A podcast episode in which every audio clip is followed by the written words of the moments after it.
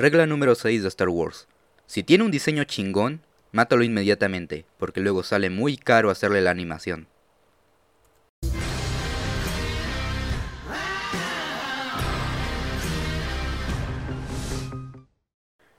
Hola gente muy buenas, bienvenidos nuevamente al Club de la Soberbia y en esta ocasión vamos a hablar de la nueva miniserie de Star Wars disponible en la plataforma streaming de Disney Plus, Tales of the Jedi.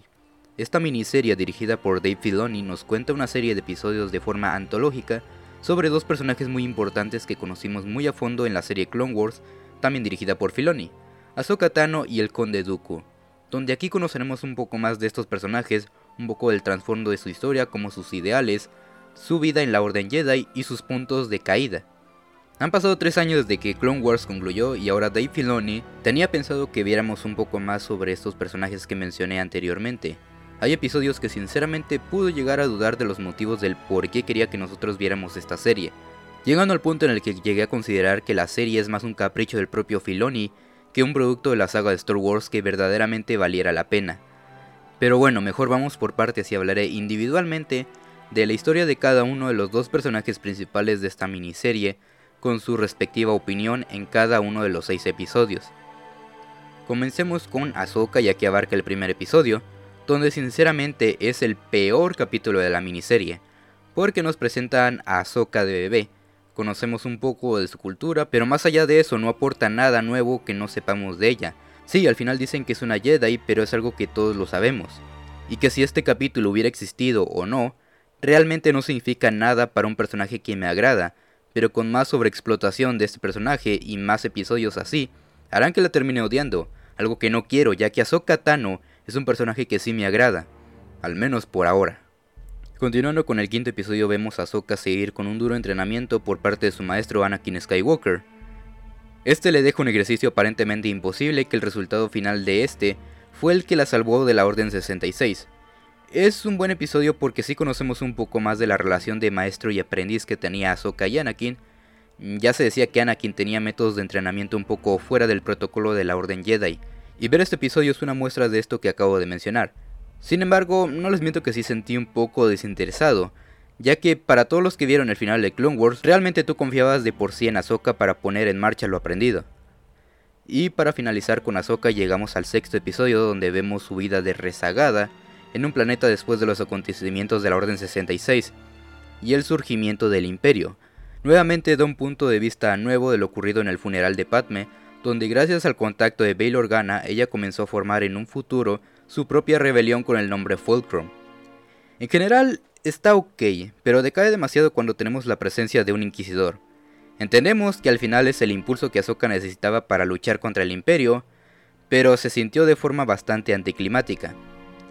Hasta aquí llegaría el personaje de Ahsoka, ahora continuamos con Dooku,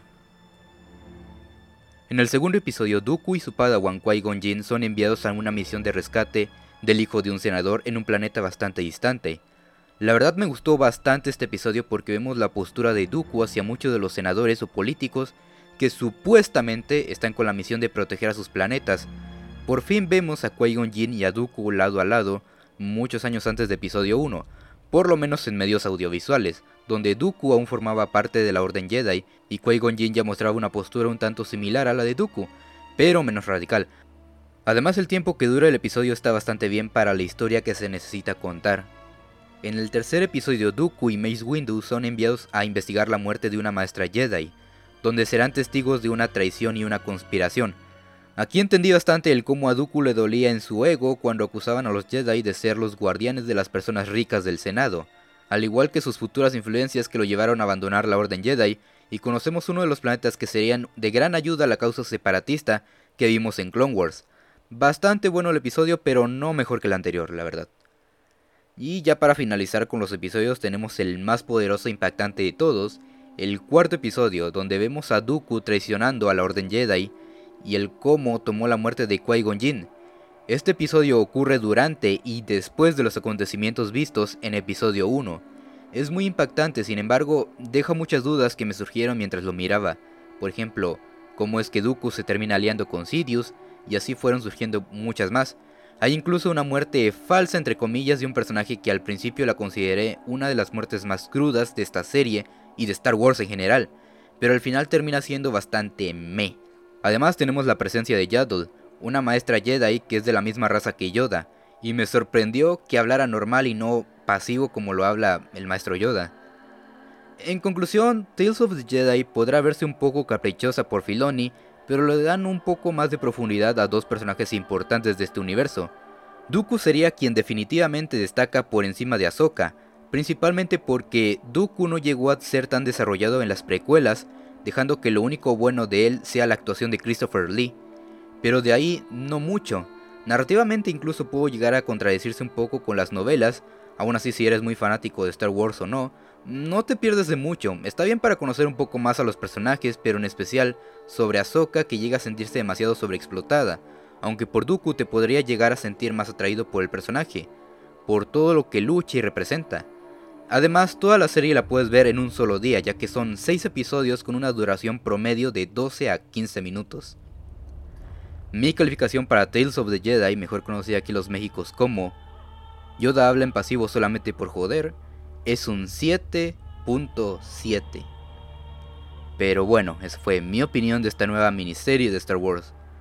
Cuéntame qué te pareció si es que ya la viste y dime qué otro personaje de la saga de Star Wars te gustaría conocer a profundidad. Yo me despido, nos veremos en otra reseña mamadora. Yo soy Dante y esto fue El Club de la Soberbia.